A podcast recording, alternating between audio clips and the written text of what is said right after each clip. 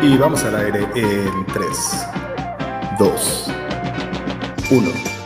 Sean todos bienvenidos a Putaca 416, un espacio donde nos juntamos a platicar de series, películas, documentales y todo lo que alcanzamos a ver en la pantalla mientras nos tomamos unas muy muy buenas chelas o un vinito o lo que se nos atraviese en el camino. Yo soy Josué Carmona acompañándolos desde la ciudad de Toronto y esta semana me acompaña también desde la ciudad de Toronto el buen Toño, mi buen compite el Toño, para platicar de todas las cosas que he visto últimamente.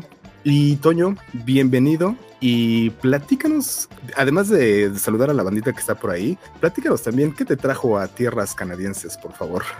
Hola buenas noches. Pues un placer estar aquí en Butaca 416. La verdad es que pues yo, yo sí, sí, sí los escucho ¿no? y, me gusta mucho el, el, podcast, ¿no? Y justo, pues como, como muchos de nosotros, incluyéndote, pues esto de, de querer tener una vida mejor, ¿no? Creo que es muy, muy válido, ¿no? Entonces yo desde siempre tenía como esta inquietud de, de hacer una maestría en el extranjero y justo este, las cosas como se, fue, se fueron dando, ¿no? Pero dije, no, pues, pues me lanzo, ¿no? Ahora es cuando, ¿no? Este, creo que pues es el momento preciso, ¿no? Este, justo pues es una, una buena oportunidad y pues la verdad no me arrepiento, ¿no? Este, te digo, sí extraño mucho la comida, sí extraño mucho sí. a mis amigos y a mi familia, ¿no? Pero la verdad eh, aquí he aprendido un montón de cosas, ¿no? Incluso más allá de, de los demás, sobre mí mismo, ¿no? Y sí. creo que es como, como pues justo lo hemos platicado, o platicas en, en este programa, eh, esta parte de que puedes ver la vida como una película, ¿no? Entonces creo que, que en esta parte de, de, que hacer más interesante la historia, ¿no? Pues siempre este cambio de, de locación se vuelve más interesante. Claro, ¿no? claro, claro. Este personaje, ¿no? En, en, en, aprietos, porque pues llegar a un país diferente, con otro idioma, este, con otras personas, ¿no? Es como cambiar este, todo el cast, ¿no? Pero salió muy Este, creo que, que sí salió este, muy bien. Este, oye, pero igual como estabas comentando dentro de precisamente de todo lo que hacías y tu trabajo, y uh, una cosa que te llevó, más bien quiero saber qué te llevó también a hacer esto. Trending, eh, ni más ni menos que el creador de Trending Topics MX, y justamente es este lugar donde puedes ir a checar qué está pasando, qué es lo que es tendencia en este momento, que también te ha llevado hasta a hacer colaboraciones con Adela Micha, por ejemplo. Y sí quiero saber esto, ¿de dónde sale, de dónde sale esta idea? ¿Qué onda? O sea, ¿cómo, cómo llegó hasta el éxito esto? Porque yo lo he oído en un montón de, en un montón de lugares que hacen referencia, o un montón de personas que hacen referencia a Trending Topics MX para, pues, precisamente para estar calando el pulso del, del mundo, ¿no? O sobre todo, de México, pues, sobre todo. Eh, fíjate que empezó justo trabajando con, con, la, con, en la agencia de publicidad, porque como, no sé si te acuerdas que había un tiempo en donde las marcas, eh, cualquier Trending Topics que había, que trending topic que había, cualquier, cualquier subían. se subían. Ajá, pero así ya esto, aunque bien forzadas, incluso hubo muchos casos desastrosos, ¿no? Que tenía que ver con, con, el tono de la marca, pero a fuerza se querían subir, ¿no? Y muchos de nuestros clientes decían, no, pues yo quiero estar, este, en las, este, subirme a las tendencias, ¿no? Entonces, pues yo tenía que estar ahí monitoreando la conversación eh, eh, en las redes, ¿no? Pero dije, ay, no, pues se puede automatizar a lo mejor esto o presentarlo de una manera más fácil, ¿no? Entonces, este, eh, pues la primera versión fue tal cual un, una página web en blanco, sin estilo, ¿no? Que me decía lo que estaba en, en tendencia y yo ya le podía decir a mi cliente, mira, está esto en tendencia, las que yo Ajá. te recomiendo es A, B y C, ¿no? Este, no la vayas a regar, ¿no? Este, Lady, pues ya, Lady tacos de canasta. Lady tacos de canasta, ¿no? Entonces, este... Eh, a ese, cualquiera, ese cualquiera se puede subir, ¿no? Sí, ¿no? A ese, ahí, ese trending no falla. Subir, sí, ¿no? Este, oye, si Dead, pues, pues entre, ¿no? Este, con esta tendencia, ¿no? Este... Claro. Entonces, pues justo como, como de ahí sale la, la necesidad de, de, tener esta herramienta y pues la verdad a mí me gusta mucho, mucho Twitter, ¿no? Este, me, me, me, divierte mucho, ¿no? Este, me río, ¿no? De todas las ocurrencias que hace, ¿no? Este, por ejemplo, ayer estaba leyendo, ¿no? De que el Tata Martino, ¿no? Logró lo imposible, ¿no? Este, desterrar el llamado eh, grito homofóbico, mm. este, jugando un fútbol horrible y ahuyentando a la gente, ¿no? Este, no Fíjate que yo, yo, yo, oigo muchas quejas, yo oigo muchas quejas de Twitter porque yo sé que sí el hate, eh, y uno de los lugares más que más propicia el hate es precisamente Twitter, pero creo que sí puedes tener una vida sana y saludable, alejado del hate, creo que sí se puede. Yo, es mi opinión, que sí se puede hacer. Sí, sobre todo verlo, pues, algo divertido, ¿no? Yo, yo me, río mucho de las ocurrencias de, la gente, ¿no? Este, es lo que tenemos los mexicanos, que somos muy ocurrentes, ¿no? Este, de todo hacemos un chiste, ¿no? Los memes, ¿no? O sea, cualquier cosa que pasa, ya hay un meme, ¿no? Este, y sale primero en Twitter, ¿no? Pues, pues de ahí, ¿no? Salió la idea y, pues me he divertido mucho, ¿no? Pues de ahí ya te digo, ya después este, me busco el equipo de Adela para colaborar con ellos, ¿no? Y cada, este, cada mañana pues les mando como una síntesis de lo que está pasando y ya lo, lo comparten al aire y en la saga. Está súper chido. No, pues bueno, qué bueno. Uh, le, recomendamos, le recomendamos igual a toda la gente que se dé una vuelta por Trending Topics MX y pues ahí lo van a encontrar por ciudad, por hashtag. Eh, pueden echarse un pueden echar un vistazo a todos los eh, lo que fue lo, los trendings del año pasado, solo si quieren recordar un poquito qué, qué fue. Y en muchas de esas cosas se incluyen, estamos platicando eh, muchas series y películas, que es algo aquí que estamos al pendiente y estábamos checando del año pasado, ¿no? Y en pleno verano estábamos viendo, por ejemplo, toda la, la gente estaba a la vuelta loca con Loki, por ejemplo, ¿no? Y cosas así, y eso, eso pues está súper chido darte, poderte dar un rol. Así que esta es una, una página que está súper chida, súper este, amistosa también para llegar y verla. Eh, no, no, no está así que como que a ver qué vas a encontrar. No, está súper simple, que me encanta que está simple a lo que vas y así puedes llegar y le puedes, le puedes explicar ahí también y como, como casi, casi también te explica qué es, qué es y por qué está ahí, ¿no? Entonces eso está bastante chido. Pues otra vez una recomendación ahí que la gente se vaya tendidos a, a, hacia Trending Topics MX, ¿no? Claro que sí, pues la invitación ahí este para que pues, se metan al chismecito, ¿no? que ni nos gusta, ¿no? El chisme. Este, oye, mi buen Toño, pero ¿qué te parece si ya nos vamos tendidos con las recomendaciones o las no recomendaciones, dependiendo de cómo lo vamos a estar viendo? Y ya sabes que empezamos aquí con el, con el, hablando de hate, precisamente estábamos hablando de hate y cómo quedarse afuera, pero pues no lo podemos dejar afuera y tenemos que decirles la verdad a la gente si es que hay algo que no recomendamos, o sea, sí, no, vemos un montón de cosas y hay muchas cosas que nos gusta ver, pero también hay otras que pues la, la mera verdad no están tan buenas, ¿no? Y una de estas, para serte sincero, es esta serie que se llama Chosen, que está en Netflix. Eh, yo cuando estaba, cuando escuché de esta serie, estaban diciendo que podía ser como algo así como un dark, como el nuevo dark, ¿no? Porque esta, esta serie es danesa y obviamente sí, estábamos comentando fuera del aire también que eh, Dark es alemana, pero que, que, se decían que tenían como podían tener similitudes. Eh, dentro de las cosas que son, bueno, así similares, pues posiblemente podrían ser que hay suspenso, que son este, unos eh, jóvenes y pues creo que hasta ahí termina. La historia va de que es una chavita de 17 años y va alrededor de ella la historia y están en un pueblito precisamente, eh, en un pueblito danés, donde eh, no pasa absolutamente nada, excepto que hace muchos años cayó un meteorito y que eso es lo único que la gente, por lo único que reconoce el pueblo es porque hace años cayó un meteorito. Entonces se cree que este meteorito hace cosas o no y empieza la, la cosa sobrenatural. Eh, entonces por ahí como hay algunos elementos un poco como de, los expedientes secretos X y como de investigación y como de chavitos adolescentes buscando, ya sabes, la verdad, pero creo que se queda muy en el intento. Digo que esa comparación o primera comparación que yo llegué a escuchar que fuera como un este como un Dark mmm, se queda muy corta porque creo que Dark sí nos trajo unas muy buenas historias, muy, eh, estar al pendiente de cada. Yo me acuerdo haberla, haberla visto como tres, como dos veces al menos cada episodio porque costaba un poco de trabajo entenderla y está no está súper simple, está así pasadera, pero también al, al mismo tiempo súper olvidable. O sea, sí siento que la terminas de ver o cuando vas ya casi al final no vas a decir, no la vas a extrañar cuando, cuando ya no estés, este, ya no la estés viendo. Que sí es lo que pasaba con estas otras series como Dark. Entonces, esta serie de Chosen que está en Netflix no es el nuevo Dark, no se van a perder de nada si no la ven. Y hay muchas otras buenas recomendaciones que tenemos. Así que esta en particular, yo en lo particular, no la recomiendo que la vean. ¿Cómo ves? ¿Fue mucho hate? No, ¿verdad? No, creo que, creo que se vale, ¿no? Pues también, lo que pasa es que tenemos tan poquito tiempo y tantas series que ver, porque antes era, bueno, pues en Netflix, ¿no? Pero ahora que échale en HBO Max o para acá, ¿no? Que ahora échate también este Prime, Amazon Prime, y se van acumulando, ¿no? Disney Apple TV. Ajá. Eh, eh, Paramount, este, no, no, no, o sea, ya, ya se vuelve una cantidad este, eh, de sitios que hay que, estar pagando de suscripciones y además, este, ya de cinéfilo, pues ya es Movie, ¿no? Y todas esas plataformas ya de cine de arte, y ya no queda tiempo, ¿no? Entonces, pues más bien hay que pues, buscar este, series que nos, que nos llamen la atención, que nos atrapen, ¿no? Y justo, pues es lo que estamos haciendo aquí, de cuáles sí, cuáles vale la pena pasar.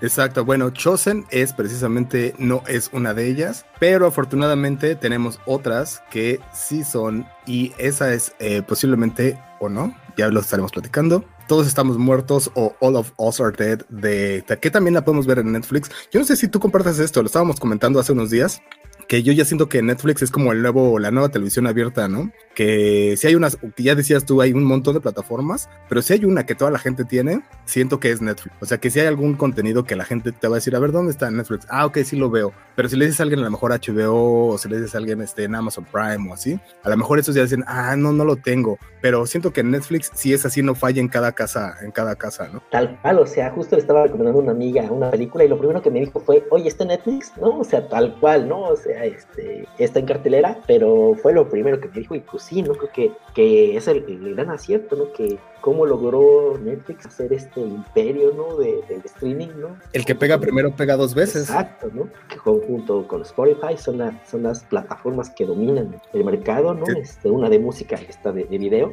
pero es el referente, ¿no? O sea, que, que, lo hicieron muy bien. Ajá, y bueno, también lo hicieron y tan es la televisión abierta que de, de hecho ya le están entrando como al mundo de las, literalmente a las telenovelas, ¿no?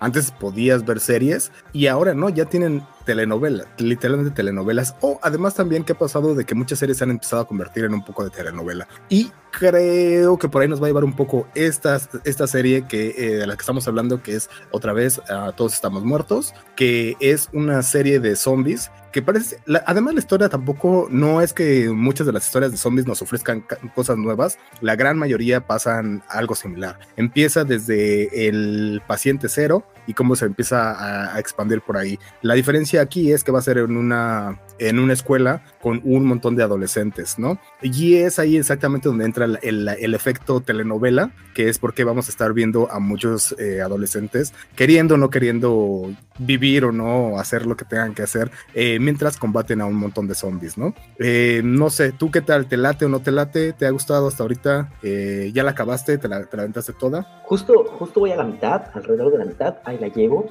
pero lo que me llama la atención primero es que así como a ti te, te vendieron esta de Chosen, ¿no? Que era como el nuevo Dark, ¿no? Esta le están vendiendo mucho como, ah, es la nueva versión de Squid Game, como, como todos estamos muertos, ¿no? Es, es la versión, eh, es, es, es, surcoreana, ¿no? Entonces dice, no, pues es que es, es lo nuevo, ¿no? Este va para allá. No sé, a mí me gustó mucho Squid Game, ¿no? El juego del calamar. Me parece una gran serie, ¿no? Y pues todos estamos en la expectativa de qué va a pasar con, con el protagonista, ¿no? Este, y creo que pues, se queda un poco corta. No, no es una mala serie, pero de entrada el tema es difícil, ¿no? Creo que después de grandes películas eh, también coreanas, como, como lo fue eh, Tren a eh, Busan, ¿no? O también Estación Seúl, del mismo director, eh, incluso hacen la referencia, ¿no? Hay como que la menciona, hay un diálogo que, que lo mencionan, ¿no? ¿Qué es lo que está pasando? Sí se queda un poco corta porque es un gran reto, ¿no? Cómo contar esta historia que ya no sabemos, ¿no? De, los zombies, ¿no? Sabemos que eh, The Walking Dead hizo, hizo un, gran trabajo, ¿no? O sea, de revivir el género de zombies, ¿no? Eh, y pues fueron no sé cuántas temporadas, como ocho o nueve, no sé cuántas fueron, ¿no? Ajá. Y el reto es cómo cuentas esa historia que ya no sabemos, qué aportas de manera diferente a, la historia de zombies que, ya conocemos, ¿no? También eh, en este tema, pues Zombieland es también una gran película, ¿no? Esta nostalgia de los protagonistas, ¿no? Por, por un Twinkie, ¿no? Que, que más que este, el Twinkie en sí representa como, como la vida anterior, que justo es lo que nosotros ahorita estamos viviendo también, en cierta manera, de, de aspirar a esta normalidad que nomás no llega. Y justo es el, reto que tiene que esta serie, ¿no? Eh, todos estamos muertos. Y lo interesante de esta serie, creo que algo que por donde quiere ir, todavía no, no este, creo que no, no lo explotan tanto, a lo mejor lo, lo, explotan más adelante, o tú me dirás. Creo que lo diferente que hacen y que, y que pues me gusta es que, no sé si te acuerdas que toda, toda la serie empieza, ¿no? Eh, en, esta, en esta escuela, creo que es una preparatoria, y el, uno de los chicos que están ahí está siendo juliado. La primera secuencia es un chico que, que sufre bullying y está siendo agredido, ¿no? Este, y justo eh, él se enoja, ¿no? Y ya está muy molesto porque lo están golpeando, ¿no? Y lo están humillando. Y justo a partir de que se enoja, hay una reacción en él que se convierte, ¿no? En zombie, ¿no? Y durante la serie, un poco sin spoilers, pero creo que en los primeros capítulos se puede ver y te lo explican muy bien que, o no, tan, no tan explícito, pero está ahí, ah. eh, es esto de que el papá de este chico era como un profesor, como un profesor de, de ciencia, y justo quería buscar una solución a esto, ¿no? Hay una parte donde mencionan que como bajo ciertas circunstancias un ratón puede ser muy agresivo con, con un gato, ¿no? Y esa parte como que se disuelve por ahí, pero creo que es la clave porque eh, pues yo lo interpreto como que ahí ese papá que tenía esas eh, habilidades con, el pues era científico y que había trabajado en farmacéuticas. El, Ciro el, el, clásico Ciro Peraloca de la cuadra, otra vez este, haciendo, haciéndose presente. El científico no, loco, no tan loco, eh, amigable, ¿no? Tal cual como un Frankenstein ahí que, que hizo algo, incluso a lo mejor este, como que algo consiguió que justo la ira es lo que desata esto, pero como una forma de darle una herramienta para combatir el bullying, ¿no? Entonces, es el, el, punto interesante, ¿no? De cómo el bullying es lo que desata esta, ese mundo tan apocalíptico, ¿no? Y es, creo que es una buena tesis, ¿no? Para, para explorarlo, para verlo desde ahí, ¿no? Desde el bullying, porque pues justo son, eh, son estudiantes, ¿no? Es, es, como lo describías, un brote de, eh, pues de este virus, en este caso, que convierte a la gente en zombies, en la prepa, pero creo que eh, va más allá de, eso tan evidente, ¿no? Si es como, como el bullying puede ser este virus, ¿no? Que se está propagando en las escuelas y cómo tienen que sobrevivir los estudiantes, ¿no? A, a, eso, ¿no? Entonces es ahí donde se vuelve interesante y dices, ah, pues órale, pues vale la pena verlo con esa, este, con esa mirada, en el sentido de que, este, pues sí, justo porque es lo que están viviendo, este, e, en ese momento y cómo se pueden defender hacia eso, porque quizá, pues con los zombies es más evidente, ¿no? Pero todos estos temas, ¿no? De que, que se muestran ahí, tanto de pues, agresiones físicas, incluso humillación, este, claro, hay una parte donde eh, también humillan a una chica, ¿no? Y se insinúa también este como, como violación, ¿no? O el, simplemente el abuso, ¿no? O sea, a lo mejor si, como dices tú, se insinúa, pero el abuso por sí mismo, por sí solo ya es, es, algo. Ajá. Creo que, que vaya es lo que las interesa que, que, tiene la parte diferente. Ahora vemos aquí, a ver, tengo dos preguntas para ti. Una, vemos aquí este tipo de zombies que se se mueven rápido. O sea, ya hemos visto a lo largo de la historia y por como históricamente los, el como zombie original era lento y, y como lo mencionabas, por ejemplo, en Zombieland hasta hacen las reglas y dentro de las reglas saben que se van a mover lentos, ¿no? Años después ya empezamos a ver eh, ya, sobre todo estas, eh, más estas series coreanas trajeron esto, pero también me acuerdo, si no me equivoco, como la primera vez que yo lo recuerdo a lo mejor, es en esta película o esta serie de películas de 28 días después, o de que después vino la secuela, 28 semanas después. Alguna vez lo vimos también, si no me equivoco, en este, en Guerra Mundial Z, o World War Z, también se movían estos zombies que son muy rapidísimos y que también son muy agresivos. ¿Tú qué más eres más fan de este zombie rápido agresivo o del zombie lentito, este lentito medio menso además? Este, ¿cuál, ¿Cuál es como tu zombie favorito? Pues está interesante, me, llama la atención, ¿no? Esta parte de, me, estaba acordando ahorita de que en Guerra Mundial Z declaran a México como pérdida total, ¿no? Hay una parte donde declaran a México como pérdida total y dices, no, pues este, aunque sean rápidos o somos lentos, o sean lentos, pues creo que, que, va a valer, ¿no? Eh, creo que también eso refleja un poco como, como los tiempos, ¿no? O sea, quizás hace tiempo los zombies eran lentos, ¿no? Porque el tiempo se iba un poquito más lento, pero ahorita pues no, justo creo que en esto que decíamos, en esta idea del, del bullying, pues es algo que pasa rápido, ¿no? O sea, yo me acuerdo que cuando yo iba en la prepa, pues apenas estaba como empezando lo de las redes sociales, ¿no? Y este, y ahorita ya este, subes algo y ya todo el mundo lo, está viendo, o sea, es, es esta inmediatez que nos rodea, ¿no? Fíjate qué buena analogía, no lo había pensado así, ¿eh? pero tienen mucha razón, o sea, literalmente los zombies han evolucionado a ser el zombie de la etapa en la que, en la que estamos, tienen mucha, mucha razón. Esa es mi pregunta número uno. O, bueno, no, de hecho no me dijiste una respuesta. Este, ¿cuál, ¿Cuál sería tu favorito? Pues yo prefiero los rápidos porque pues es como, como estamos ahorita, ¿no? Tal cual. Híjole, ok, ok. Yo creo, yo para mí la verdad, yo creo que yo prefiero el zombie lento, me latía más. Me daba más como, como, no sé, qué, ya sabes, ¿no? Esa situación de, creo que es una situación de que podría sobrevivir más al otro zombie que a este. Y que es donde viene mi, mi segunda pregunta en si hubiera, pues si pasa, si llegara a pasar una onda de que eh, un virus que convierta a la gente zombie, que si te muerden te, te, convierten, ¿tú crees que sobrevivirías o que no sobrevivirías a un ataque zombie, gente que sobrevive o no? Pues mira, creo que justo como lo describías, creo que eso ya, ya ha pasado y está pasando, ¿no? Creo que la pandemia es un excelente ejemplo, ¿no? Y este, y tanto tú como yo no, no lo libramos, amigo, siendo honestos, ¿no? Este, nos tocó, aguantamos dos años, creo que dos años sí aguantaríamos. Es, eso. vale la pena destacar, pero yo creo que a principios del, segundo año ya eh, no llegaríamos a cargar los peregrinos. Nos tocaría la, la, de malas. Está ahí, pues sí. Y sí, pues ya, ¿qué te puedo decir yo? Entonces ahí está.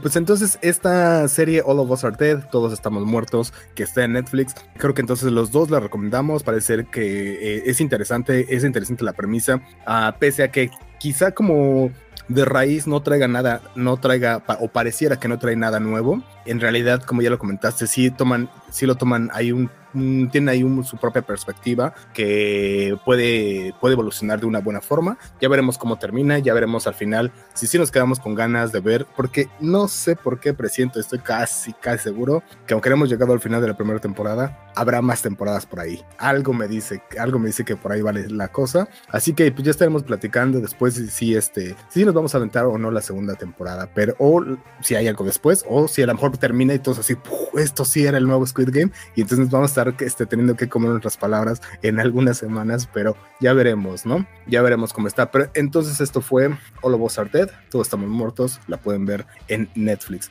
La siguiente, fíjate, tenemos muchas recomendaciones de Netflix esta semana, que, lo cual me gusta, como te digo, todos tienen acceso a Netflix y está bastante chido. Esta es una recomendación que tú me estabas haciendo, yo francamente he escuchado también buenas cosas de ella, pero no le he entrado, ya sabes que por tiempo, porque hay un montón de otras cosas que ver, o por X o por Y, no le he entrado, pero quiero saber y quiero que me cuentes de esta serie que es Sex Education, que van, lo único que sé es que son tres temporadas que están en Netflix, pero cuéntame un poquito de ella, por favor. Mira, Sex Education es una comedia británica, ¿no? Entonces tú ya sabes cómo son los británicos, que es este humor entre negro, pero luego sí te da risa, ¿no? es como un humor que, al que quizás no estamos tan acostumbrados y cuenta la historia, ¿no? Este, que es mucho justo el humor británico, ¿no? Esta paradójica historia de eh, el protagonista es un chico eh, que igual va en preparatoria este, y está eh, tiene una onda con, con, su propia sexualidad, como que eh, ni siquiera se puede tocar, ni siquiera puede disfrutar, como que le cuesta mucho interactuar con los demás. Lo paradójico del asunto es que su mamá es terapeuta sexual,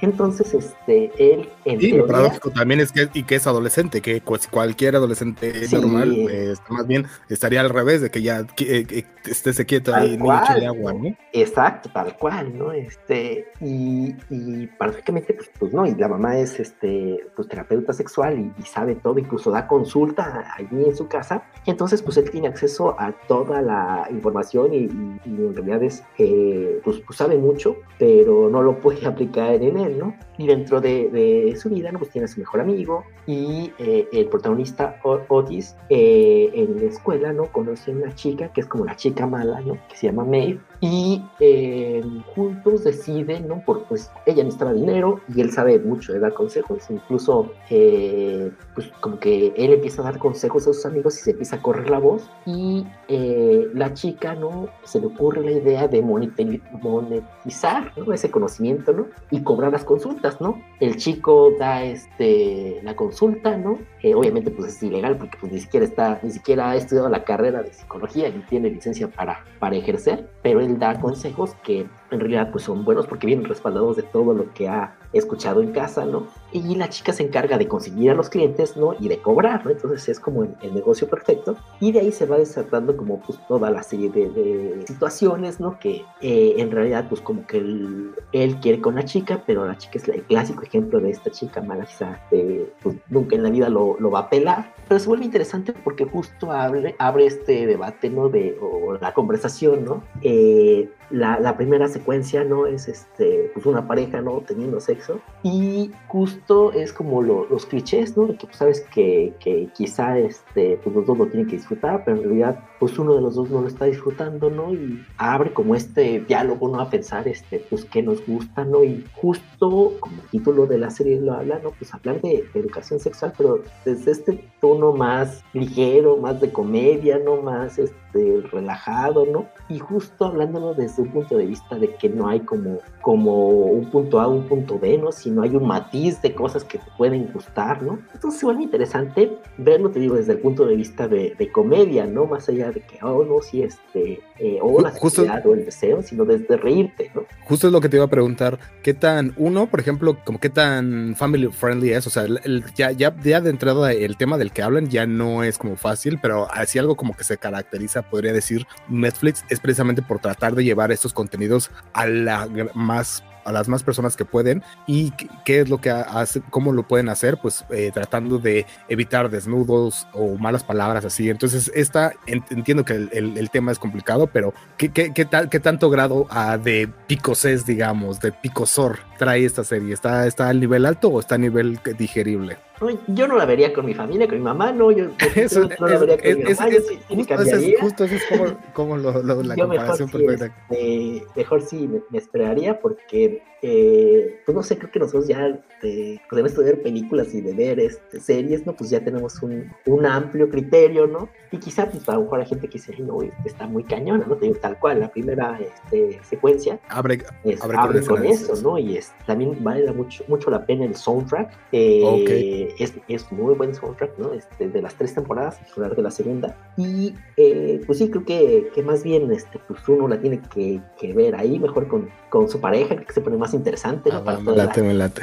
Comentar después, ¿no? Este, pero, pero es esto de tomárselo más que más relajado, sino más, más relajado, ¿no? Más divertido que es de lo que se trata también el sexo, ¿no? Entonces, creo que por ahí va. Y mi segunda pregunta es, ¿qué tal a Gillian, Gillian Anderson? Que yo soy muy, muy fan, desde obviamente de los Expedientes Secretos X, soy muy, muy fan de, de Gillian Anderson, y precisamente ella es la que hace el papel de la mamá, ¿no? Es extraordinaria, sí, este, eh, justo, pues ella es la que, la que sabe, creo que es la, la, este, la que, pues precisamente imparte las clases como tal de, educación sexual, es, su, su, su, personaje, pero eso es muy interesante porque también la relación que tiene con su hijo eh, es esto de que como son adolescentes es complicado, ¿no? Con los papás. Y entre que pues ahí está, pues sí, como, como las fricciones, ¿no? del día a día, pero también hay una gran relación de, amor y cariño mutuo, ¿no? Tanto de mamá como del hijo. Y pues creo que, que vale mucho la pena, ¿no? Más allá de, la temática que pues para algunos puede resultar algo explícita,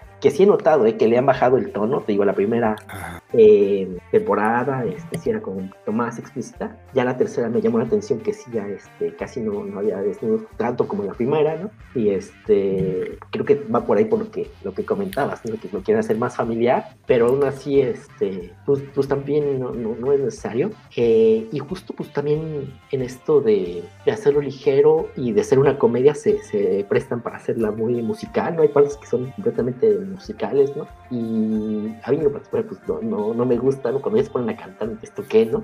Pero está justificado dentro del, del universo, entonces pues vale la pena verlo. Me late, Sex Education entonces muy recomendable. Yo te prometo que aunque no he visto ni un episodio, me voy a dar creo que nuestra regla, la regla aquí más o menos son como tres episodios. Después de tres episodios, si ya la viste, te gustó o no te gustó, ya puedes tener un buen referente o al menos a decir, ¿sabes qué? No lo voy a seguir porque por esto, esto, pero tres episodios me voy a dar, lo cual me indica que al menos me voy a, me voy a aventar una temporada. Entonces ya me estoy comprometiendo aquí porque sí, sí, tengo que sí he oído buenas cosas y ya con lo que me dijiste más y obviamente también de que sale Gillian Anderson, pues bueno, es un plus, ¿no? Que está por ahí también. Entonces la estaré checando por ahí, lo prometo, y ya después te diré qué onda. Me voy a poner al pendiente, al, me voy a poner al corriente posiblemente. Son tres temporadas entonces. ¿Sabemos si habrá más o no más temporadas?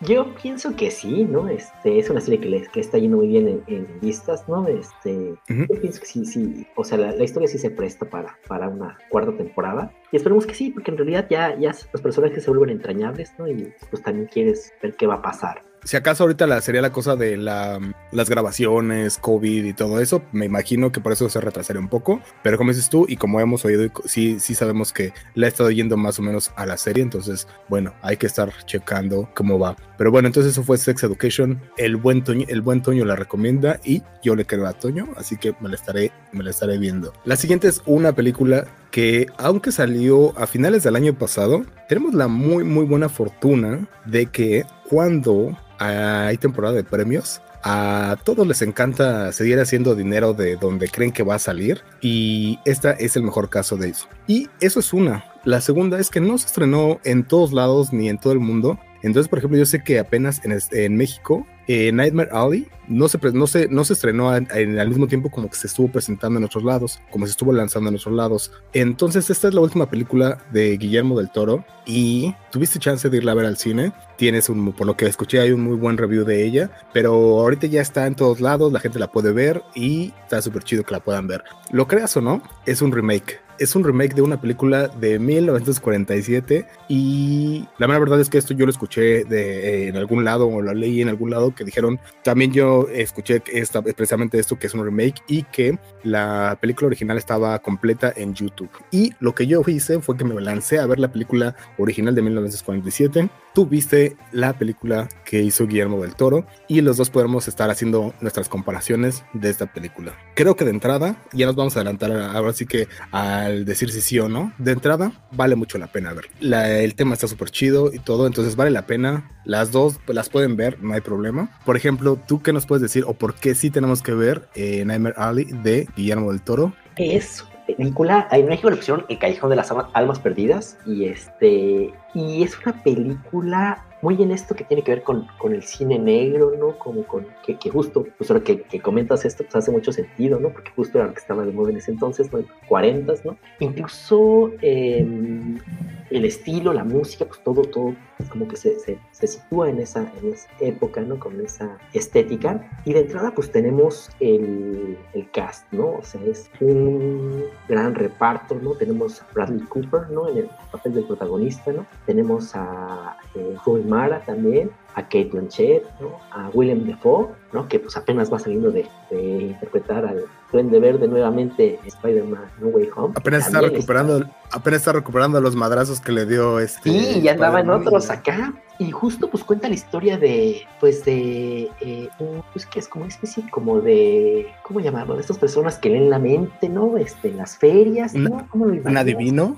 Una especie de adivino, pero pues que en realidad sabemos que es un poco charlatanos, que se mezcla entre, entre la charlatanería, pero también esta parte teatral que sí te hace creer, ¿no? Una persona más bien muy observadora que va leyendo los detalles, ¿no? Y justo pues juega con, con los significados abiertos, ¿no? Como esta parte de eh, cuando te den las cartas, ¿no? O el mismo tarot, que también sale ahí en la película, ¿no? Que te da significados abiertos, ¿no? Como, eh, como cuando te leen los signos zodiacales, ¿no? Que son cosas que pueden caber, ¿no? Este es una persona, yo noto que, que Josué es una persona inteligente pero reservada, ¿no? Que pues, cualquier persona puede ser inteligente pero reservada, ¿no? Este... O además también nadie va a decir sí, soy un pendejo, ¿no? Entonces, Ajá, tal cual.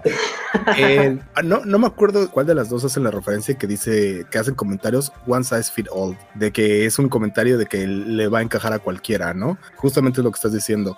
Igual ya comentaste como por ejemplo, sí, de qué va, pues es este tipo precisamente de, de cómo sube a la cúspide, pues, precisamente dando estas, este, con estas triquiñuelas, que es súper interesante ver esto, justamente lo que mencionas, estos trucos, cómo los aprende, de dónde, a dónde va con ellos, qué es lo que quiere lograr con ellos. ¿Cómo lo ves? Además lo hacen increíblemente de que sí logran hacerlo, de que como cuando todavía está en el camino hacia, ser un triunfador, todavía es un, tiene un, poco de barba y no se ve tan bien, pero ¿qué tal le pones a, Bradley Cooper? Le pones ya un traje, este, un smoking y ya un traje, unos zapatos bien boleados y se ve increíble. Otra cosa que platicábamos también, Rooney Mara.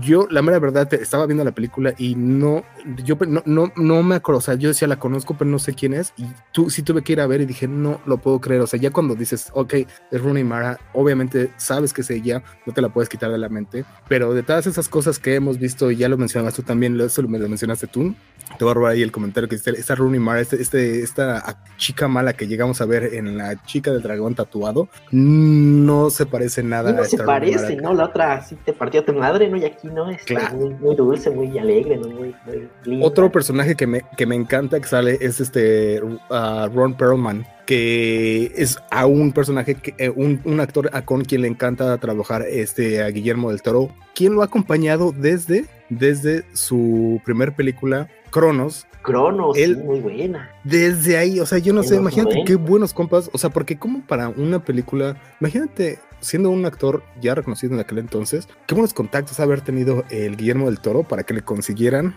que Ron Perlman pudiera participar en su ópera prima. Y no sé, a mí se me hace increíble y está súper chido y es, siempre es un, está, está chingón ir a dar un vistazo a, a todo lo que, lo que ha hecho este Guillermo del Toro. Entonces por ahí, la, la otra cosa que iba a comentar nada más también es eh, algo que hemos visto y que parecería que a lo mejor no se aparece por aquí, los monstruos de Guillermo del Toro. Pero también algo que hemos visto, pues aquí, aquí literalmente no sale algún monstruo, pero nos vuelve a enseñar y nos vuelve a dar esa lección que hemos visto desde siempre, que los verdaderos monstruos son los seres humanos. Entonces, podemos decir que sí, siguen habiendo monstruos, que Guillermo del Toro sigue creando unos personajes increíbles y unos monstruos increíbles. Y sí, aquí vemos gente que puede ser realmente monstruosa, súper inteligente. Eso me encanta, me encanta cómo se le puede dar ese, esas ideas y cómo una película la puede llevar. Y cuando crees que tú ya sabes cuál es el, hilo de lo que está pasando, siempre puede haber algo más o una carta bajo del,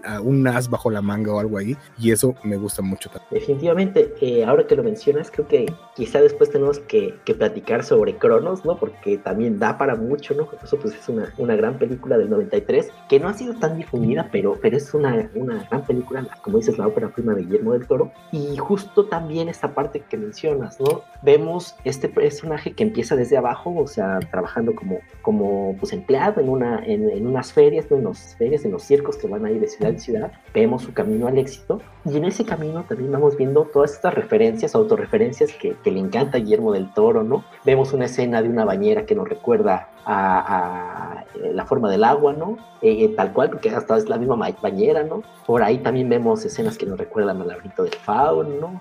este tipo de, escenas, ¿no? Que, que, justo pues hace esta referencia, ¿no? Y obviamente pues también hay otras referencias a diferentes películas, ¿no? Pero es lo que hace tan, tan rico el estilo de, de este director, justo cine de autor, ¿no? Que tiene sus actores, ¿no? Como esto de, de la nueva ola francesa, ¿no? Que acostumbraba mucho a tener este, pues que cierto director trabaja con ciertos este, actores, ¿no? Y también mantiene Guillermo del Toro esta tradición. Y si es una película que tienes que ver con paciencia, es, es esas que se cocinan a fuego lento, ¿no? Uno tiene que ir como con, con mucha paciencia, pero ya cuando ves a dónde va, cuando logras eh, hacer eh, clic con el, con el final, si dices, wow, si te, si te vuela la mente, ¿no? Es, es, es perfecta, ¿no? Es redonda, tal cual, ¿no? Este, es una gran película. Eh, mira, hablando de comparaciones, también tengo que yo me aventé la de 1947 y puedo ver, hay, cosas que son muy claras, obviamente. El modo en que se cortaban las historias en 1947 era muy diferente, ¿no? Eh, las locaciones, por ejemplo, pues obviamente eran muchísimo más estilo como de obra de teatro, ¿no? Era una locación mucho más pequeña, mucho más simple.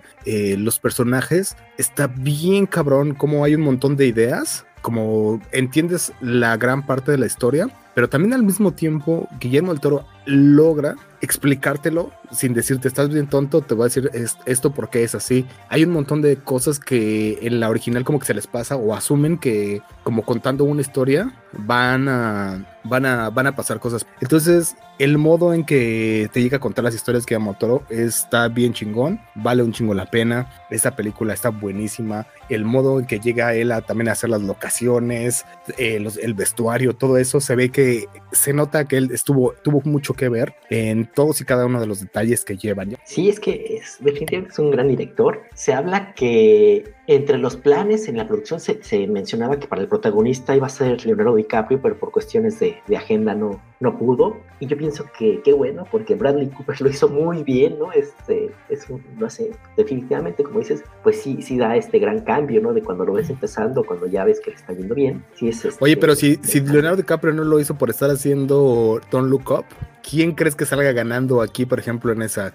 Que lo haga mejor, Leonardo DiCaprio por Don't Look Up o Bradley Cooper por, Nightmare Alley. Yo creo que en cuanto a un homenaje al cine, que es lo que está haciendo Guillermo del Toro, definitivamente Bradley Cooper. Y, la verdad, yo creo que en general, en general, creo que, bueno, el, único que ganó más sería este Leonardo DiCaprio, pero más varo, seguramente. Seguramente. Y mucho más. Pero sí, creo que también en, ya no tanto en actuación, pero ya en como el, el guion o mejor película que, está mejor logrado, sí creo que Nightmare Alley está todo up. Entonces, sí, es bueno, buena comparación. Bueno saber que que eso, fíjate, no, no, sabía ese dato. Qué bueno, qué buen dato está. Que Leonardo DiCaprio hubiera sido. Pero estoy tratando de imaginar y no, no, tienes razón. No. Como que no, como que no. Dices, ay, no, lo sentiría. Pues ya sabes que, que es ese güey, ¿no? Pues no, en este caso creo que lo que queda muy bien en el cast, digo, impecable, ¿no? Y pues por donde le veas, ¿no? Se puede analizar un montón, ya incluso dentro de la misma historia, ¿no? Todas las referencias, tanto internas como externas. Gran película. Sí, gran, gran película, muy recomendable. Bueno, si pueden, láncense a ver las dos. Está, te digo que una está en YouTube, la pueden ver sin ningún problema ahí y lo pueden hacer. Por cierto, hablando de que están en YouTube y mencionaste eh, Cronos, Cronos también está completita en YouTube. Entonces, en cualquier momento que se quieran dar un vistazo a esa eh, ópera prima de Guillermo del Toro, lo pueden hacer también ahí en YouTube. Pero bueno, eso fue Nightmare Alley o... En español pusieron El Callejón de las Almas Perdidas. El Callejón de las Almas Perdidas. Fíjate que además es, chistoso otra vez, en la película original nunca mencionan el por qué es de Nightmare Alley y en la versión de Guillermo del Toro sí hacen una referencia de por qué se llamaría el eh, Nightmare Alley.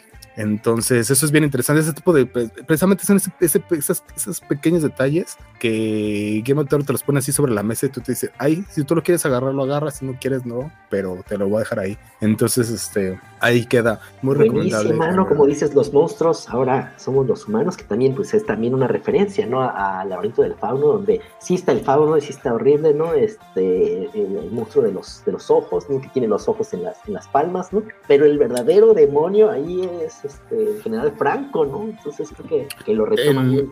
The Shape of Water también, exactamente. Cuando ves al monstruo, el malo no, el malo no es el monstruo. No. O sea, está, eso es, eso es precisamente lo que nos, nos ha querido decir, nos ha venido diciendo desde hace mucho tiempo Guillermo del Toro, pero ahí andamos de necio que sus monstruos, monstruos, monstruos. Que nos encanta además cómo hace sus monstruos, pero bueno. Eso fue Nightmare Alley de 1947 o 2021, como quiera usted verlo pero las dos están muy recomendables. Eh, ¿Qué te parece ya para cerrar vamos con una cosa que de hecho fue lo que nos hizo que empezáramos la conversación acerca de películas, series y cosas que queríamos hablar? Y esta es una serie que la mera verdad yo no me canso de hablar. De hecho, eh, nuestro buen amigo este Tigre, a quien le mando un gran saludo, me dijo, creo que ya has mencionado esta serie como unas siete veces en el programa. Y la verdad es, es totalmente cierto. Y no, no creo que, bueno, siete tal, tal vez no, pero sí lo he comentado muchas veces y nos ha presentado en escasas dos temporadas un montón de temas de conversación. Tú, por ejemplo, tienes la temporada 1 muchísimo más fresca que yo, porque eh, si no me equivoco, tú este, empezaste a ver la, la temporada 1 y te seguiste con la temporada 2, pero cuéntame ahorita en, dónde estás en, esta serie, cuéntame. Pues justo como, como lo platicamos, o sea, yo le empecé a ver porque justo en redes sociales, ¿no? Ahí en Trending Topics este, y en Twitter está saliendo mucho, ¿no? De que están hablando este, cada domingo. Este Trending Topics MX. Ahí sale, ahí sale, este, y, digo, oye, pues, ¿de qué está hablando la gente? ¿Por qué, por qué, este, por qué tanta conversación alrededor de, de, esta serie? Y justo, pues, como ya los platicaron, es esta historia de dos chicas, amigas, ¿no? Y que igual, nuevamente, otra vez están en, en, en, preparatoria, ¿no? Y se enfrentan a situaciones, pues, muy, muy extremas, ¿no? Eh, pues, es una cuestión que tiene que hablar eh, de una forma muy explícita del abuso de drogas, de una cuestión eh, de cuestiones emocionales, es una serie muy gráfica es hipersexual, eh, a diferencia de, Sex Education, donde todo está muy bien cuidadito, aquí ya es totalmente explícito, ¿no? Pero además, pues hay, hay un personaje trans y pues justo como se ve en el póster, ¿no? Este, eh, Zendaya, los protagonistas pues siempre tienen mucho, mucho glitter, estos glitters en la cara, ¿no? Y justo lo que yo me, me pregunto, ¿no? Es que quizá, ¿no? Esto de que sea tan explícito y que muestren, incluso la edición es muy rápida, ¿no? Se acortes muy rápidos y van este, mostrando muchas cosas como muy brillante, ¿no? Y yo me cuestiono, ¿será que hay una buena historia de fondo? O sea, ¿no será mucho glitter y pocas nueces, ¿no? O sea, todo el mundo te habla de ella, pero también creo que vale la pena, pues como, como vamos a ver de qué va, ¿no? Este, y que... Esta, serie es un TikTok. Exacto, ¿no? Como ir viendo, ¿no? Sí se ve como muy, este, este, en la onda de esta estética de filtros, de, como bien lo dices, de TikTok o de Instagram, ¿no? Claro. Y pues, pues me, me, puse a verla, ¿no? En la primera temporada definitivamente no, no, no me atrapó, no, no me llamó mucho la atención. Eh, siento que de entrada tenemos como esta figura del capitán del equipo de fútbol que ya hemos visto en miles de películas de norteamericano, que ya nos lo sabemos, que todo le sale bien, ¿no? Entonces, eh, pues esa, pues, pues sí, ¿no?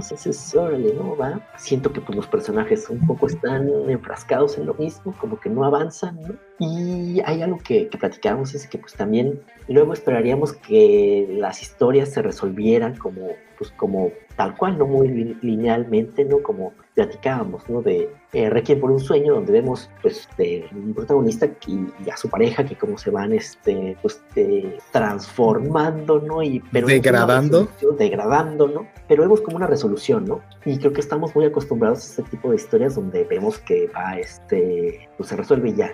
O de extremo a extremo, ¿no? Que empiezan, empiezan bien, conocen las drogas, o entra el factor drogas, los transforma y, cae y empieza la decadencia, ¿no? Claro, o, se vuelven cristianos y ya regresan al camino del bien, ¿no? Este, o, pues ya este, empieza la decadencia o ganó un, sobredosis y ya. Pero justo algo que me platicabas tú y que me pareció muy interesante es de que pues muchas veces en la vida pues no es así, ¿no? O sea, pues el, justo en el camino de las elecciones pues, pues ahí la llevas y después eh, pues puedes recaer, ¿no? Y quizá esa pues esa misma lógica está detrás de, esto, ¿no? O sea, quizá no es esa linealidad, porque en la vida real, pues, pues no, es, no es tan fácil, ¿no? O sea, no, es un camino que lleve de la Que son consumidoras de drogas, mm, consumidores activos de drogas y que tienen una vida muy diferente a la que, a la, que la televisión, el cine o lo que sea nos han entregado a lo largo de todos estos años, ¿no?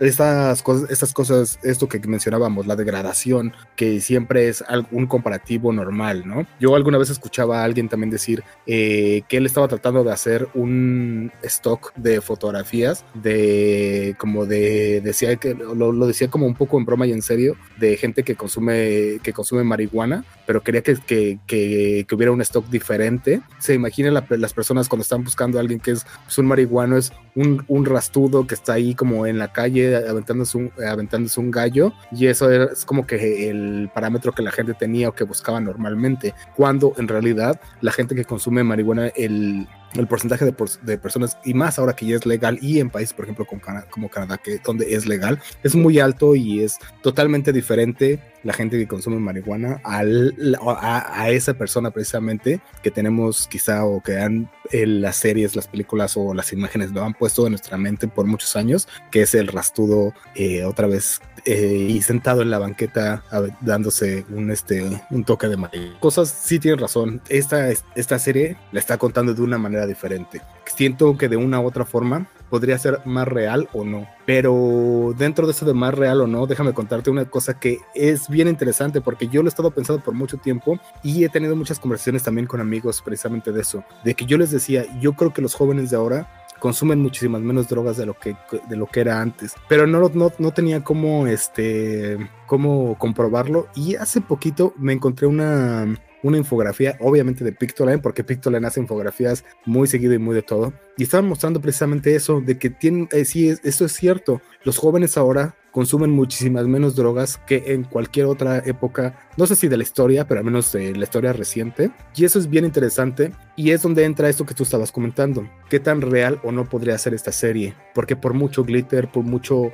eh, juventud, mucho sexo, mucho desnudo, mucho todo que tenga, al menos las cosas de las drogas no está a lo mejor en proporción de cuántas drogas se hacen o cuántas drogas se consumen en este en esta serie a lo mejor no no es tan este no va tan con el estilo de vida que llevan los adolescentes en estos días. Claro que de entrada el creador decía que eh, justo me parece que está basada en una serie israelí y el creador decía que es más bien como una crítica social hacia Estados Unidos que también ahí entra otro motivo del cual no me gustó la primera temporada que es esta cuestión de la verosimilitud. Ya ves que todas las series, todas las historias tienen esta parte, como esta eh, negociación. te voy a contar algo, pero este, tiene que, tienes que establecer unas reglas internas, una lógica interna, y vamos a manejarnos en esas reglas, ¿no? Si rompes las reglas, ya no te voy a creer nada. Y siento que aquí me falta un poco de, como que no le termino de creer, o sea, como ponían en los memes, ¿no? O sea, yo en la prepa estaba ahí picándome la nariz, ¿no? Y estos, este, metiéndose coca y teniendo sexo con toda la escuela, ¿no? Y dices, pues como que no. Pero lo que me llamó la atención y lo que creo que vale mucho la pena de esta serie es, uno, em, esta cuestión que menciona de que todos somos adictos a algo, solo que la sociedad eh, acepta más unas adicciones que otras, ¿no? O sea, quizá eh, ser adicto a la marihuana o al alcohol, ¿no? Pues esta cuestión social o el cigarro, ¿no? Que pues quizá el cigarro ya dejó de ser cool, ¿no? Entonces, este, ya este, es X, pero, por ejemplo, o la adicción al trabajo, ¿no? O sea, particularmente en México, si eres adicto al trabajo, ay, pues qué trabajador eres, ¿no? Está, está bien visto, ¿no? Cuando en realidad es... Te pones la camiseta tal cual, ¿no? Este, pero es una compulsión, ¿no? Y entonces, pues esa, esa premisa de que todos somos este, adictos a algo, pues, ah, pues, pues sí es cierto, ¿no? Y empiezo a hacer la lista, no, pues sí, pues sí, pues sí, ¿no? Pues tal cual, ¿no? Y, este, y sí es cierto. Y la otra cosa que estabas contando, las redes sociales, el internet, cuánto tiempo lo pasamos, y eso literalmente es, es una adicción, ya lo hemos comentado aquí, cuánto tiempo en realidad podemos estar lejos de nuestro celular, ¿no? Y que creo que sí, como dices tú, el, el, creador tiene mucha razón. A lo mejor no es un reflejo de la sociedad de este momento, pero sí es una muy buena crítica. No porque lo que estamos viendo ahí sea inverosímil, o sea, hemos visto muchísimas otras series, o sea, no sé, me estoy, me, estoy, estoy pensando tal vez solo Beverly Hills o Dawson's Creek, cualquiera de estas series puedes decir, obviamente eso es inverosímil por esta, esta, esta, y te podemos, podemos enumerar 10, 20, 15 razones. Y la cosa diferente aquí es que Euforia está metiendo estos temas que son a lo mejor más complicados de tratar entre la sociedad. O sea, en las otras cosas veíamos como cosas inverosímiles de romance, pero aquí le estamos viendo cosas inverosímiles de drogas, de sexo, relaciones humanas, y esto es lo que lo hace diferente. Definitivamente, en esta parte, por ejemplo, hay como esta también, pues te digo, tal cual crítica a todo lo que somos adictos, incluso eh, el porno, ¿no? En la segunda temporada hay una nueva, este, hay un nuevo personaje que, eh, pues tú lo ves y pues sale ahí, es, es una chica yonki, ¿no? Y ahí está, ¿no? Es, pero si vas a, ver el cast, ¿no? ¿Quién es esta chica yonki? Pues resulta que es una estrella porno, ¿no? Que, este, que justo cuando salió la primera temporada, se, se puso a hacer un video ahí, este, muy cariñosa con su amiga, ¿no? Y, justo le puso el nombre de las protagonistas, ¿no? Y lo subió a o lo que sea, ¿no? Pornhub o lo que sea. Y se hizo muy viral, ¿no? En las redes sociales. Ahí, este, pues, besuqueándose, ¿no? Y, y, pues nada que no hayamos visto antes, la verdad, pero se hizo muy viral, ¿no? Entonces lo que hacen los creadores, pues dicen, oye, pues detectamos que está esto en, redes sociales y que todo el mundo está comentando esto. Y le invitan, ¿no? A esta actriz, Cherry, no sé qué, y se vuelve parte también de la serie, ¿no? Como en esto de, de la conversación que también está, que no, no es algo ajeno, y lo incorpora, ¿no? Que también está este, muy interesante porque ya no es esta cuestión lateral, ¿no? Que pues ya no, ya, no es así, sino que también se nutre de lo que están hablando de ella para, este, pues obviamente para generar más conversación, ¿no? Entonces se vuelve interesante. Y también esta parte también que definitivamente mencionas, ¿no? Creo que mis capítulos favoritos son estos que, que lanzaron entre que eh, salía la primera entre la que salió la primera temporada y la segunda. Hay dos episodios, uno donde eh, la protagonista, ¿no? Ru está platicando con, su padrino, ¿no? De, recuperación y eh, se entran en un café platicando y a diferencia de toda la primera temporada que era una edición bien, este, pues muy rápida, ¿no? Muertos muy rápidos,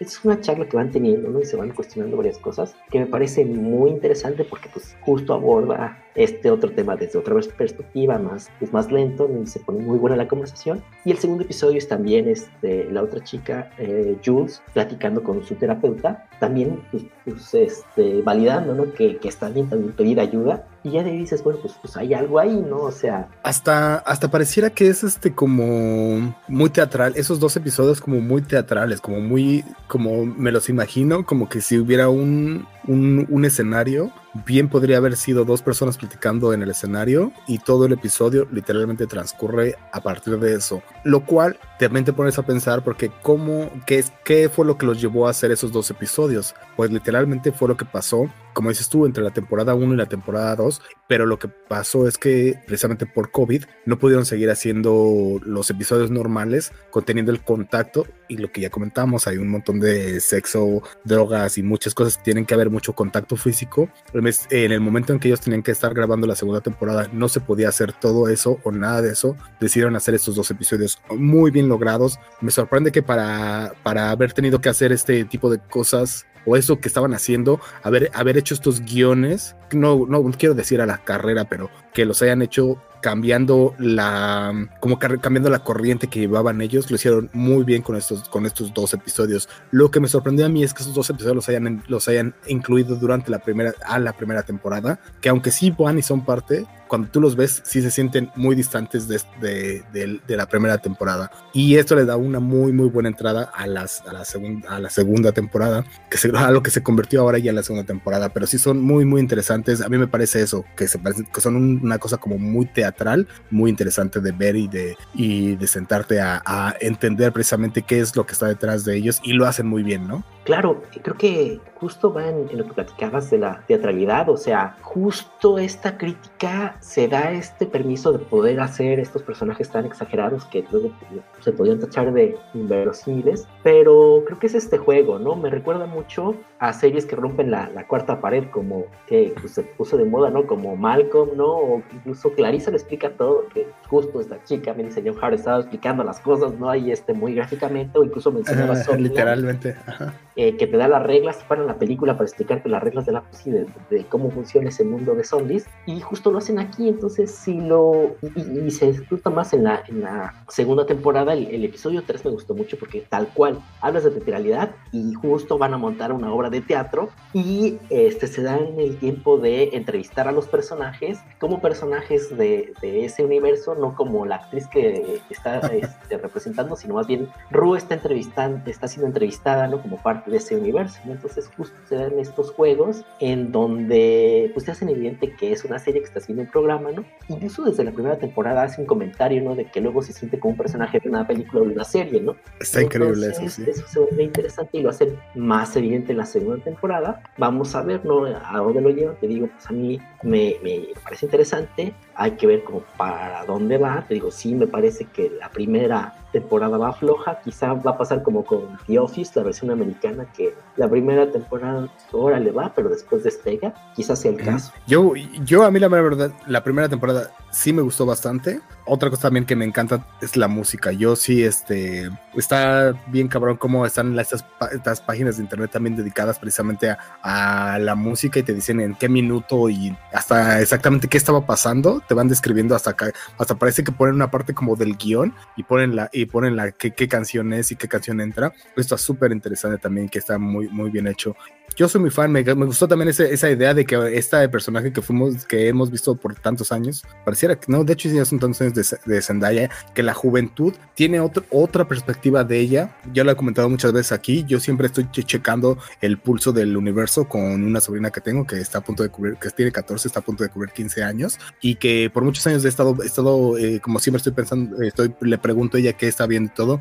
Entonces, obviamente yo me di cuenta de que Zendaya era una chica Disney, gracias a mi sobrina porque obviamente yo ya no veo el canal de Disney desde hace muchos años, pero gracias a ella, ella y sí la ha seguido y es una de esas niñas Disney que subió. Lo curioso en esta segunda temporada es que ella sí tuvo que salir a sus redes sociales y decir esto que van a esto, o sea, yo sé que ya lo, yo, yo creo que muchos ya lo saben, pero esto es una cosa para adultos y sí está muy cabrón, o sea, tengan cuidado. Y eso es cuando un personaje, cuando un personaje se hace como tan famoso que tienes que salir a decir, hey, cuidado con lo que van a ver, o no es para todos, no es para niños. Y siento que sí, gente joven todavía no está tan lista para ver este tipo de cosas. Y a lo mejor creo que tampoco no lo entendería. Sí, siento que es todavía un, un, poco un punto de vista como un poco adulto todavía. No va por ahí como para que sea una serie para chavitos, pues. Aunque pareciera que sí, no lo es. No, no, no lo es. Este, definitivamente, como dices, sí salió ahí a decir en sus redes sociales de que, ojo, aquí está este, muy cañón, porque pues no es de que nos espantemos, ¿no? Pero como dices, ¿cómo lo pueden interpretar, ¿no? ¿Qué lectura le pueden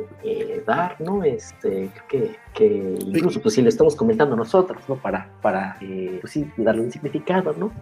no, y la gente que la sigue, ¿no? A lo mejor ella sabe que tiene muchos fans que son menores de año, de menores de edad todavía, y dices, ok, ¿sabes qué? A ti que eres menor de edad, sí, sabes, muy probablemente esto no sea para ti, ¿no? O sea, no, no todavía. Claro, que también, ahorita que mencionabas a Zendaya, me acuerdo mucho de esta película que también está en Netflix, que es este Malcolm y Mary, protagonizada por, por ella, ¿no? Y este, y muy buena película, ¿eh? La verdad, eh, me llamó mucho la atención. Es la historia de una pareja, eh, es un director así reconocido, tipo, eh, no sé, me imagino a González Iñárritu, ¿no? Este, estos directores, ¿no? Este, que llega a su casa, lo, lo, acaba de recibir un premio muy bueno, ¿no? Y empieza a platicar, este, se ponen a cocinar ahí unos macarrones con queso, ¿no? Y ahí este, ya van a cenar, ¿no? Después de, este, pues sí, de que reciben su premio, pero poco a poco te va mostrando esta relación tan compleja que tiene, ¿no? Este, esa pareja, ¿no? Y va siendo que onda con, con ellos, al tiempo que hacen muchas referencias al cine, ¿no? Este, y al proceso creativo,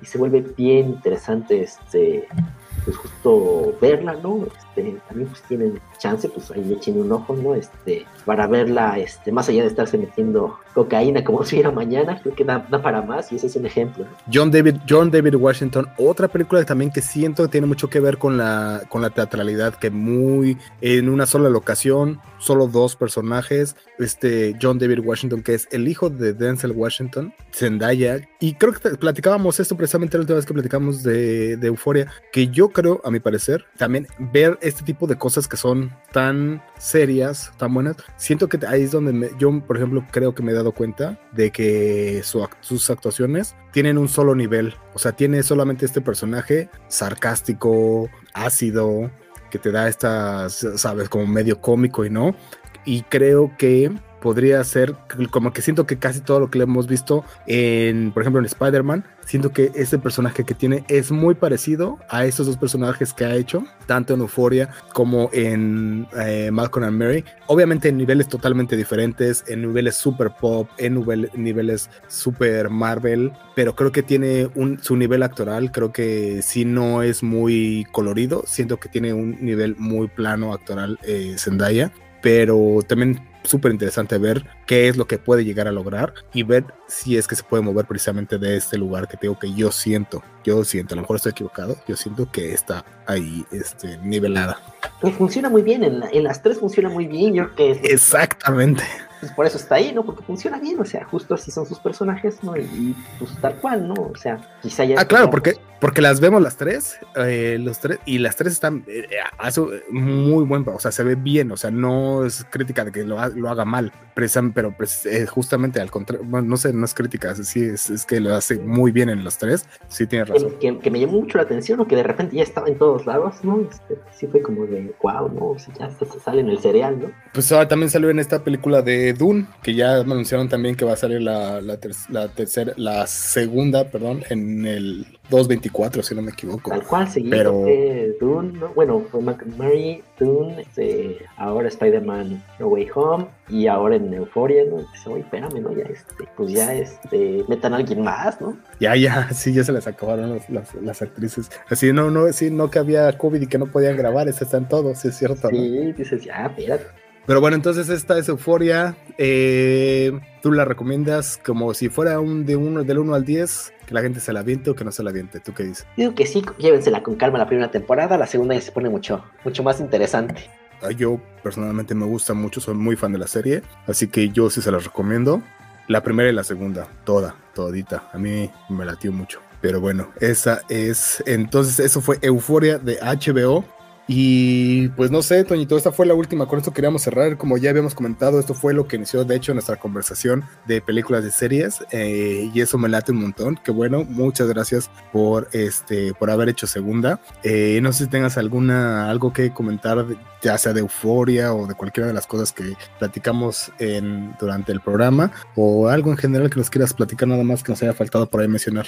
Pues nada más me llama mucho la atención que como justo de las tres, este, de las cuatro series, que, tres series que platicamos, este, tanto The Chosen como Todos Estamos Muertos, como Sex Education y esta de Euphoria, son personajes que están en, en la prepa, ¿no? Creo que eso llama mucho la atención y son personajes que están tratando de buscar cómo sobrevivir, ¿no? Ya sea con los zombies, ¿no? Que es este, pues muy, muy, muy evidente, pero también pues con, con estas cuestiones ya más, más densas, estos personajes que están autodestruyendo compulsivamente en euforia, ¿no? O estos personajes están explorando su deseo en Sex Education, ¿no? Entonces, creo que hay algo ahí que están viendo, ¿no? Este, las cadenas, ¿no? También, evidentemente es la audiencia, ¿no? Pero también justo como, eh, pues ahí es donde están como las historias que se están contando y te digo, me llama mucho la atención porque, pues creo que refleja mucho el, pulso de los tiempos, ¿no? En esta etapa post-COVID, ¿no? En este etapa donde ya, hablan que, ya hablan que eh, a partir de la pandemia también se siente más fuerte la cuestión del capitalismo, ¿no? Estamos viendo estas cuestiones económicas en todo el mundo, ¿no? De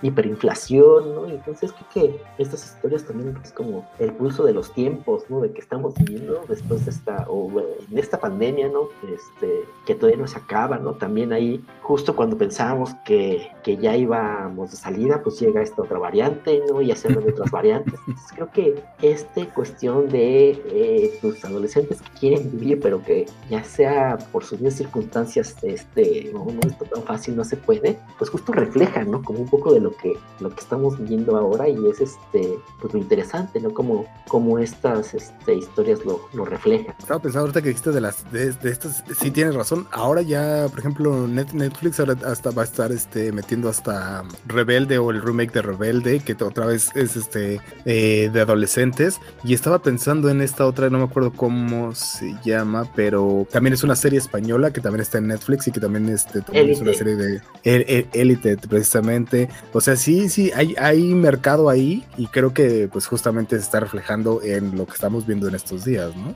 Eh, justo también esta otra, ajá, justo todas estas series que mencionábamos tienen que ver con adolescentes eh, yendo al high school o a la preparatoria teniendo que resolver su vida o sobrevivir. Me parece que buena gente, qué buen punto encontraste ahí de partida, me latió un montón. Está bueno, mi Toñito, qué bueno, la verdad, este, me agrada ese punto. Pues no sé si la gente, si tengas algo más que mencionar y si no, coméntanos dónde te puede seguir la gente, dónde puede encontrarte. Ya mencionábamos, o sea, bueno, solo voy a repetir, eh, pero es Trending Topics MX, ahí pueden, eh, pueden encontrar eh, algo de tu trabajo y todo esto, esto lo hiciste tú y esto te ha llevado a un montón de lados, ya ya lo mencionábamos, hasta a colaborar con Adela Micha y cosas por el estilo, que eso está bastante chingón.